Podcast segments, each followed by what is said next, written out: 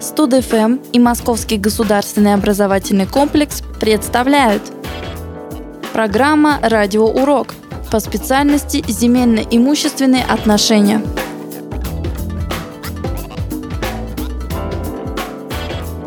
Здравствуйте, я Татарнова Валерия, студентка группы ЗИО-31, учусь на третьем курсе, и сегодня я вам хочу рассказать про основные виды работ землеустроителя. Получив образование землеустройства, специалисты могут осуществлять различные виды деятельности, связанные с землями и границами. Вот основные виды, которые приводятся в законе. Наблюдение за состоянием земли – это обобщение процессов, которые позволяют выявить дефекты почв и их недостатки. Далее работа геодезиста и картографиста выступают основой для всех остальных основных видов деятельности при землеустройстве – измерение и запись полученных данных. Далее почвенные и биологические наблюдения, качественное оценивание земли, хороша ли земля для сельскохозяйственного производства, составление проектов, направленных на правильное пользование земли и ее охрану,